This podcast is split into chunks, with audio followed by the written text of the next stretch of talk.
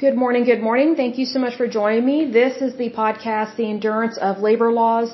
I'm your lovely host, Lesley Sullivan, and today is episode 170, and we are going to take a look at the National Park Service Law Enforcement Rangers, also known as Park Rangers.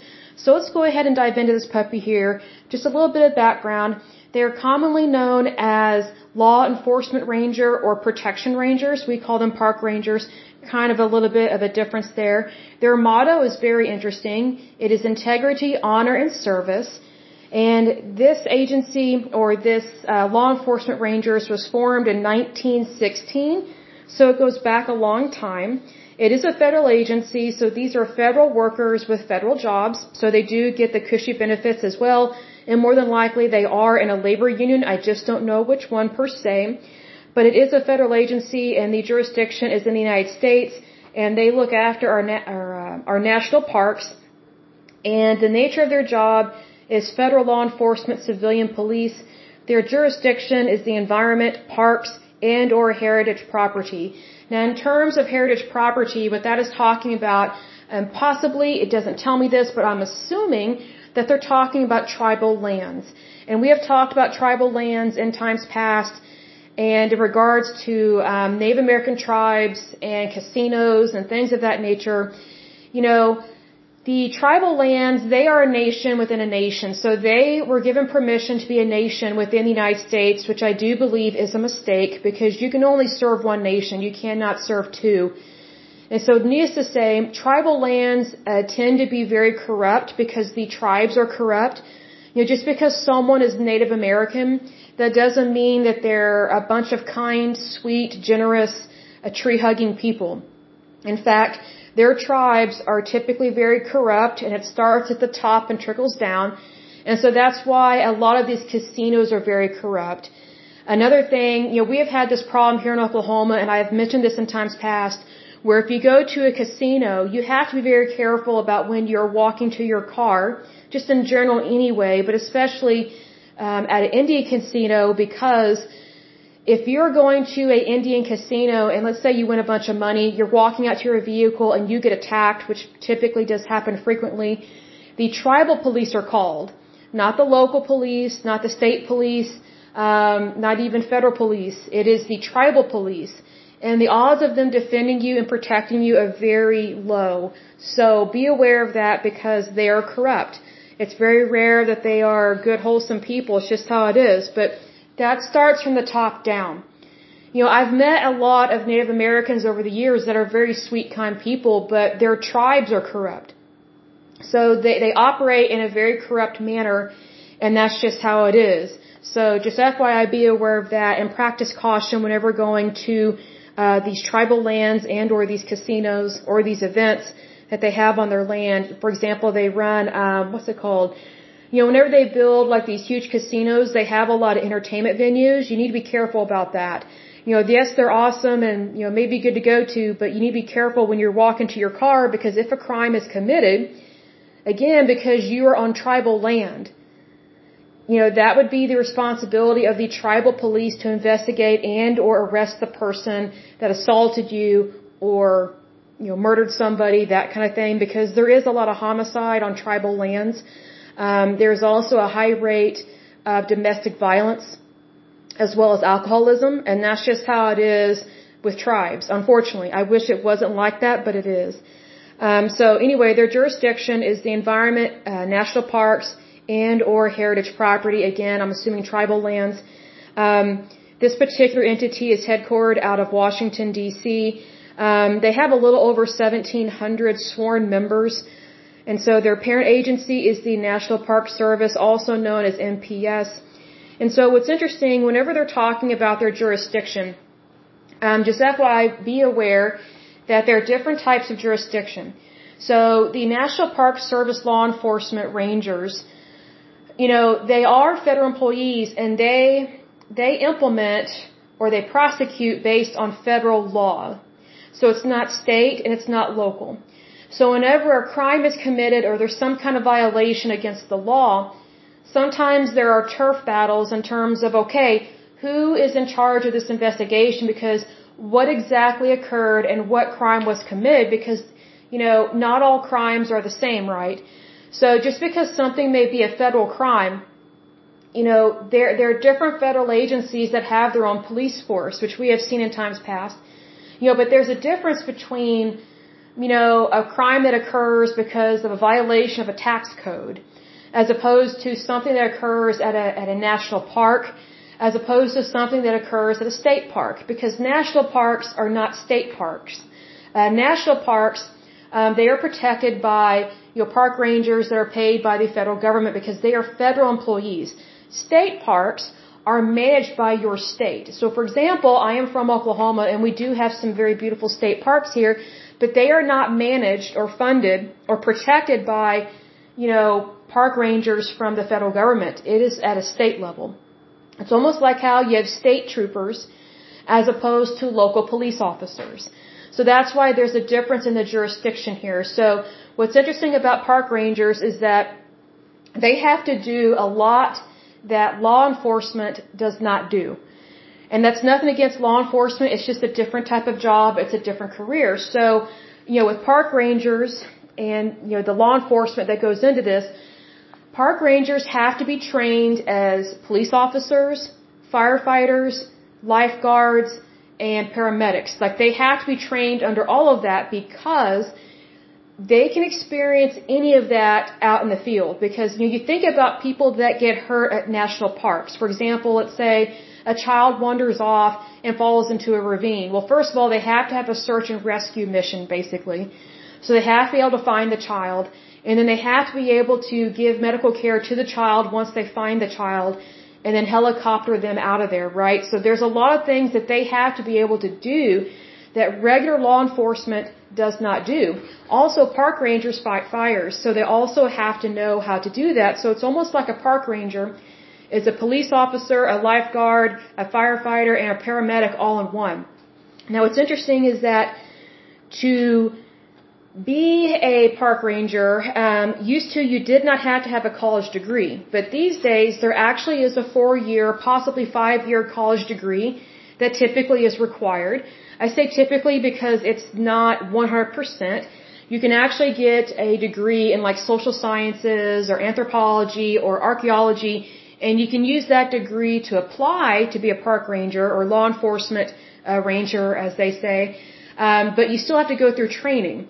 All of these uh, enforcement rangers or protection rangers, they have to go through, I think it's like 83 days of training at a facility, I think in Georgia, let's see here, if I remember this correctly, it's law enforcement rangers have to go through basic training for 83 days. Um, the land management police training program.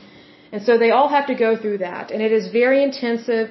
It's very serious. And so it kind of weeds out the weak. And I don't mean that negatively, but when it comes to, you know, being in law enforcement and technically kind of being a park ranger with this, you have to be able to handle many things all at the same time that the average person is not used to. So that's why um, it does get serious really quick on the job with this. So some of their other duties that they do, besides you know protecting the um, the national parks and helping visitors and things like that, there are emergency medical services that they have to provide. They do firefighting and they also do search and rescue. Now, under this umbrella, because this is a federal agency, they also have special agents. So there are special agents that they conduct criminal investigations um, in regards to crimes that occur um, at national parks or um, on those grounds. And so that's where it can also be a turf battle because, again, it depends on what exactly was the crime and what violations are there because you don't want to have too many chiefs and not enough Indians, as they say. But that's why they have special agents. And so these are field agents that they, they travel a lot because they have a lot to, first of all, they have a lot to do. They have a lot to investigate. And also, if a case is severe enough or bad enough and that there is a, um, a violation that does need to go to court, that's when they write up an investigative report and they pass that along or they give that to a United States attorney for prosecution. So there are crimes that are committed at our national parks and an example of this, I've mentioned this in times past, there's a book I read about a, a, a field agent. Um, she was working, um, she's a federal agent, but she's a field agent, and she was trying to help stop poaching at our national parks. And it was really serious uh, what these guys were doing. Um, they were basically killing killing off the wildlife in a couple different areas up in Alaska. And this woman back in the 70s, which this was unheard of for a woman um, to be, I guess, in law enforcement like that, and also to be working um, with the national parks and to be a special agent, and so things of that nature. Um, but she helped bring down a ring of um, people that were poaching and just doing horrible things to our environment. So God bless her. She has since retired, but you know, there's there's so many things that overlap with this. So, you know, you know, we do have the National Park Service law enforcement rangers, and then you have people that actually work at the parks that are technically the park rangers. Maybe I should uh, specify that. And then we have field agents, and you have special agents, and you have all this overlapping. So there are definitely different titles that go into this, but here's the thing. Uh, these different federal agencies, they basically all have their own law enforcement. So yes, you have, you know, for example, with the national parks, you do have your park rangers, and that is a um, that is a four-year degree now. But you also have your law enforcement that goes into these national parks. Um, my apologies for confusing that. Um, but there's so many of these things that overlap, and the reason why it overlaps is because of jurisdiction and also the job responsibilities that they do. So I remember as a little girl when we went to the Grand Canyon, you know, we met some um, some park rangers, and you know, I had no doubt that you know they do a good job and do it well. But park rangers these days, they have to know a whole lot more, and a lot of them have to be trained to, um, you know, in firearms. They have to be trained in so many different things that was not done back in the day, because it's not just a environmental job it's a safety job. It is a search and rescue position. So these things have changed pretty much over the years and from decade to decade. And I've noticed that change as well, even at our state parks. And that's one of those things, you know, as your society grows and things change, you know, when it comes to federal jobs and the public sector, if they are trying to protect the people and that's their job, their job should grow and change over time because things just naturally change in society. So that's always a good thing to see change. Change is not always bad. Um, but in terms of training um, for these uh, types of employees, there are two different types of training. Um, there's type 1 and type 2.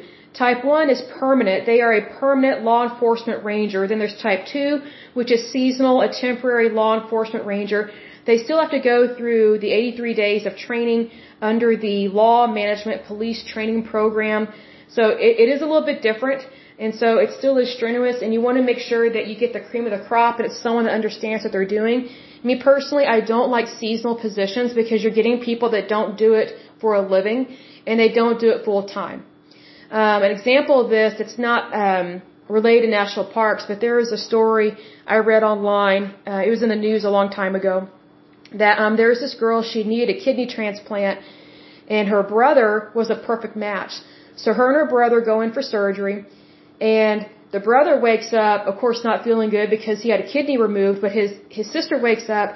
She doesn't have the incision. She didn't get the kidney. Well, the reason why was because they had a temporary worker. She was a nurse, and um, this nurse, she accidentally, I don't know how you accidentally do this, but she thought the kidney that was removed from the brother was medical waste, and she threw it in the trash.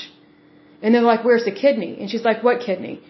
And she's like, oh no, and she had thrown it in the trash. So here's the thing, when someone does something for a living, they do it full time, it's their specialty, they are less likely to make mistakes like that.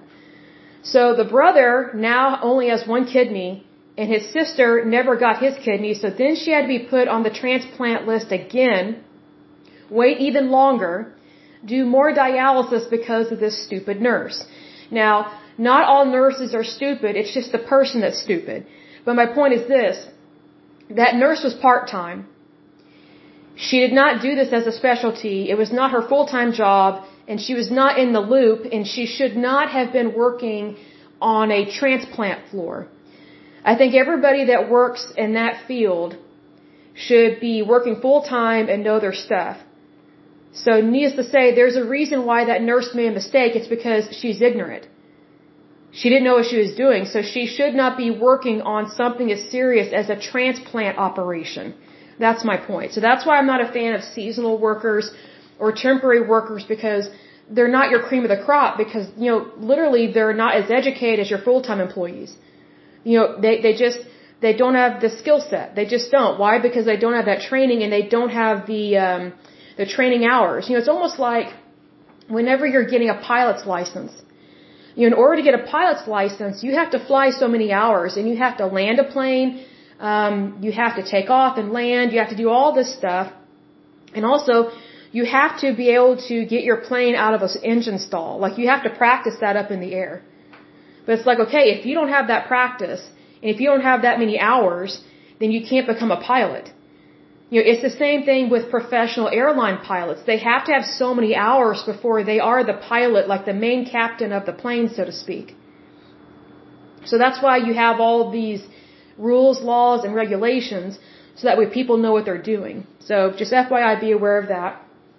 Now, in terms of the things um, or the undergraduate and graduate education that you can have in order to become a National Park Service law enforcement ranger, Uh, these are the different degrees that they are willing to take. Although I do know that there is a park ranger degree, it is a four-year degree, possibly five-year degree, but I don't know if it is the law enforcement side of it. So I'm not really sure what all it includes. The park ranger degree I do know includes a firefighting route because you have to be able to know or you have to be able to put out a fire. Like you have to have that education. Because think about national parks. I mean, just think about what all they have to do. So we're talking about these undergraduate and graduate education um, degrees that you can have, but you still have to go through that training in order to become a National Park Service law enforcement ranger. So just FYI, be aware of that. So it says here you can have a degree in natural resource management, natural sciences, earth sciences, history, archaeology, anthropology, park and recreation management, law enforcement police science, and I'm going to get a drink of water, so hold on just a moment. I'm going to pause it. I'll be right back. Okay, I am back. My apologies. The air is really dry right now here in Oklahoma, especially in Oklahoma City, because the temperature dropped and it got really cold and I don't have a humidifier, so I need to invest in that. But anyway, the air is really dry. So anyway, in regards to the education that you can have to become um, one of these federal employees within this federal agency, uh, law enforcement, police science, social sciences, museum sciences, business administration, public administration, behavioral sciences, sociology, or other closely related subjects pertinent to the management and protection of natural and cultural resources, um, coursework in fields other than those specified may be accepted if it clearly provides applicants with the background of knowledge and skills necessary for successful job performance in the position to be filled. So that's one reason why I'm not a fan of temporary workers with this, because if you want the cream of the crop, then you want someone that does this as a full-time job. That's just how it is. You know, um, I remember, I'm trying to remember if this was a dermatologist or what. I'm trying to this is a long time ago, but there was this doctor I was supposed to go see. I'm pretty sure it was a dermatologist. It's a female doctor, um, but she just had a baby. And so, um, she was only working part time, and I just had a feeling that her mind was not going to be on her work. Why? Because she had just had a baby. So I made the decision not to go see her because I thought, well, you know, I want someone that's not distracted. And I'm not against women having babies. That's a beautiful thing. But, you know, it's very difficult for women to go back to work right away after having a baby because guess what? They've had a baby and, you know, they're going to be thinking about their child. That's just how it is. So needless to say, there are times that if I know that someone, you know, if a woman has just had a baby, um, more than likely I'm not going to make an appointment with them because more than likely their mind is not going to be on their work. Because I've met women like this and I've had experiences like that. Um, I'll give an example. Um, I was at a meeting at a church I went to many years ago. I'm no longer Catholic, but um, we were having like, I guess, sit down meetings and we're trying to discuss, okay, what do we want to see happen in our archdiocese, things of that nature. It was a total waste of time because, you know, the archdiocese didn't really care anyway about uh, what the parishioners think about things because it's all about the priesthood. But anyway, um, there was this woman at our table. You know, we were divided out, I think like 10 to 12 people at a table. And so it was like basically you have all these adults in this room, and it was obvious this woman had just had a baby, um, and she was breastfeeding because her her I'll just say it, um, her her boobs were huge, and she was not wearing the right kind of bra, and all she could talk about was her baby. And it's like, okay, can we have adult conversations here? Like, can we can we talk about the subject at hand? Well, all she could talk about was her baby and she got emotional and she made everything about her baby and her husband just kind of looked at her like, okay, she's making a scene. This is ridiculous. And it was embarrassing for him. And so needless to say, I've never forgotten that. And not all women are like that. Um, but it's like, you know, when your mind is not in the game, just get out of the game. Like I don't think she should have been there. I think she should have been at home with the baby. And I'm not saying that in a sexist way, not at all. It's just that she was not, um, she wasn't able to contribute to the group or to the conversation because she made everything about her. She made everything about her baby, and it's like that's not the purpose of this meeting. That's not the purpose of the archdiocese. I mean, everybody has value. All life has value, but we're not here to hear emotional sentences about um, your baby or the issues that you're going through or things like that. And it was just kind of bizarre. And what was funny was, you know, I was younger this, than this woman and her husband. So it was me, um, this couple that just had a baby, and then everybody else at the table was way older than us. And all these way older people were just looking at her like, okay, here we go. You know, because they're looking at from the point of view that they're retired, so they're uh, they're in a different stage of life. And it was to me, it was kind of funny, but it's kind of irritating at the same time. Like it was funny to see these uh, these old people. Uh, their reaction to this woman and then to see the husband's reaction and he was trying to calm her down and then um and I'm trying not to laugh but I'm also trying not to be irritated like it was the it was the strangest feeling for it to be funny but yet irritating at the same time because it's like okay we're trying to work on okay what are the problems of our archdiocese and of course everything we said the archdiocese could care less to hear um, but that that's typical of a religion that is extremely male dominated and doesn't care to listen to women. And you know, even if you're not emotional, they don't care to listen to you, and they don't even care to listen to listen to the parishioners that are that are not female and are not giving birth. So it was just a very interesting meeting. But needless to say, you know, there, there's a time and place for different things. I guess is what I'm trying to say. And so it very much makes a difference in regards to that. But anyway, I'm sure that's probably uh, going to ruffle some feathers. But you know, I'm not I'm not against women, not by any means. I mean, I'm a woman. I would love love to have children someday. I'm not against children. I'm not against babies. Um, but it was just kind of out of line um, what this woman did. And so, um, needless to say, um, getting back to the original thing I was talking about, um, it's important to have full-time employees that know what they're talking about because their head is in the game. When someone's only part-time, their head is not in the game.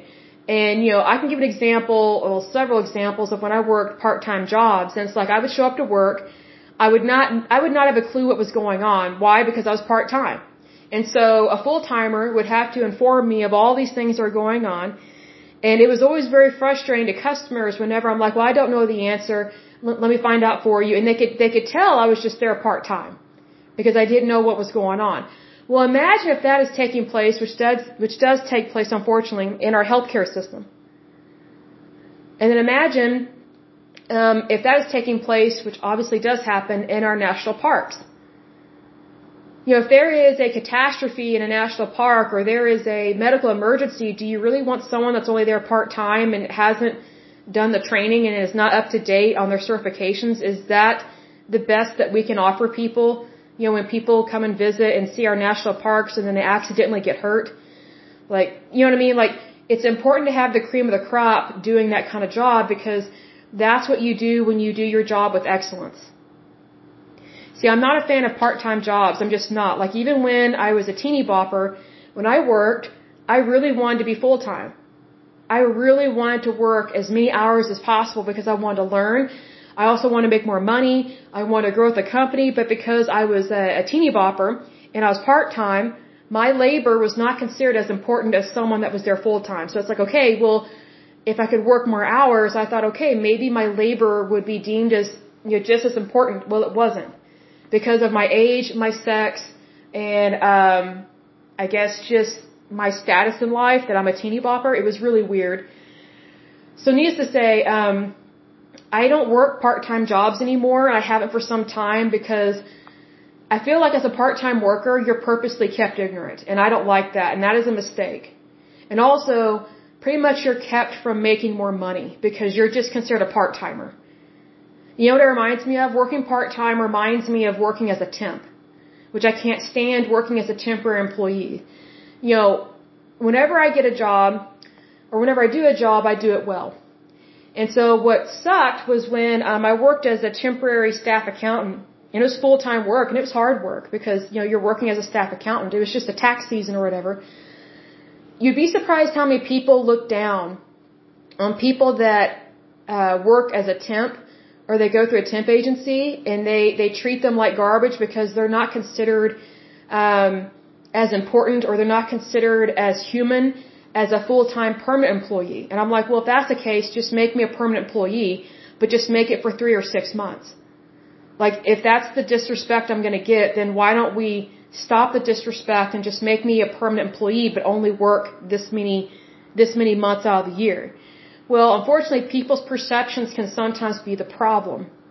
And here's the thing, you know, working as a part-timer, especially as a staff accountant during a tax season, um, it gets very, I would say it gets murky because it's like you're only there part time, but yet you're expected to know all these tax codes. It's like, well, why don't you just hire me as a full time accountant? Because there is stuff to do all throughout the year. Like, your staff accountants, they don't just help out or work during tax season. There are so many things that can be done, like bookkeeping, payroll, insurance, all this stuff. But here's the thing. If you're seen as a temporary employee, you're not treated right, typically. You're not treated the same. You know, the, the respect is not there. And that always bugged me because I'm like, you know what? I, it doesn't matter, you know, what my job title is, you know, the, the respect should always be there. It should just always be there. That, that's just been my personal experience. Um, but I will say this, you know, in regards to our medical field, we should never have part-timers in the medical field. They should all be full-time. My personal opinion is that, you know, we shouldn't have any part-time jobs. Everybody should be a full-time employee. Cause just think about how much more knowledge you will have and how much more money you will have the opportunity to make. See, cause I look at it this way. I can't tell you how many times I've had part-time jobs and it, it wasn't worth it for the fuel the travel, and the stress. Because I looked at it this way, okay, why am I working a part-time job when if I get in a car wreck and my car gets totaled, the wages from my job don't even begin to pay, don't even begin to pay for a new car to replace the one that, you know, may or may not get in a car wreck. I was always concerned about that with having part-time work. And then whenever I worked part-time, I was like, please give me more hours. Please give me more hours. Well, being that I was in Oklahoma, and Oklahoma is an at-will state, the odds of someone giving you more hours when they just view you as temporary, part-time, you know, not as important as somebody else kind of work, the odds of them giving you more hours were pretty slim. And they didn't like you asking them for more work. It's like, give me something to do, give me something to do. I want to work, I want to work. They didn't like that. I was like, you gotta be kidding me. So they would complain about their full-time workers not doing good, not doing a good job, but then they wouldn't give their part-timers more work to do. I mean, does that make sense? No. But that is what happens in at-will states. So just be aware of that because it, it gets old and it gets really, as I say it gets old and it gets tricky. And the reason why it gets tricky is because it's like, it's like you're trying to move up in status, you're trying to move up and have a better house, a better car, but it's like as long as you're working for somebody else, there's always someone there to try and push you down. Unless you work for a really good boss and a really good company. I think that's what frustrates a lot of people. Is that it's like, okay, I want to make more, more, more money, excuse me, and I want to do a better job, but it's like, why am I, why am I being told no? That always bugged me. And I think it will always bug me because I'm a worker. Like I love to work. I love to work.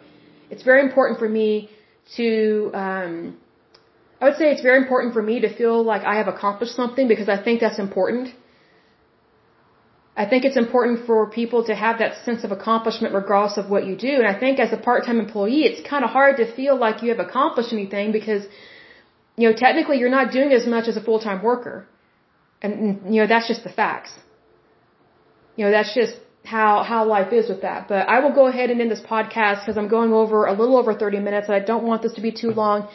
But as usual, until next time, I pray that you're happy, healthy, and whole, that you have a wonderful day and a wonderful week. Thank you so much. God bless and bye bye.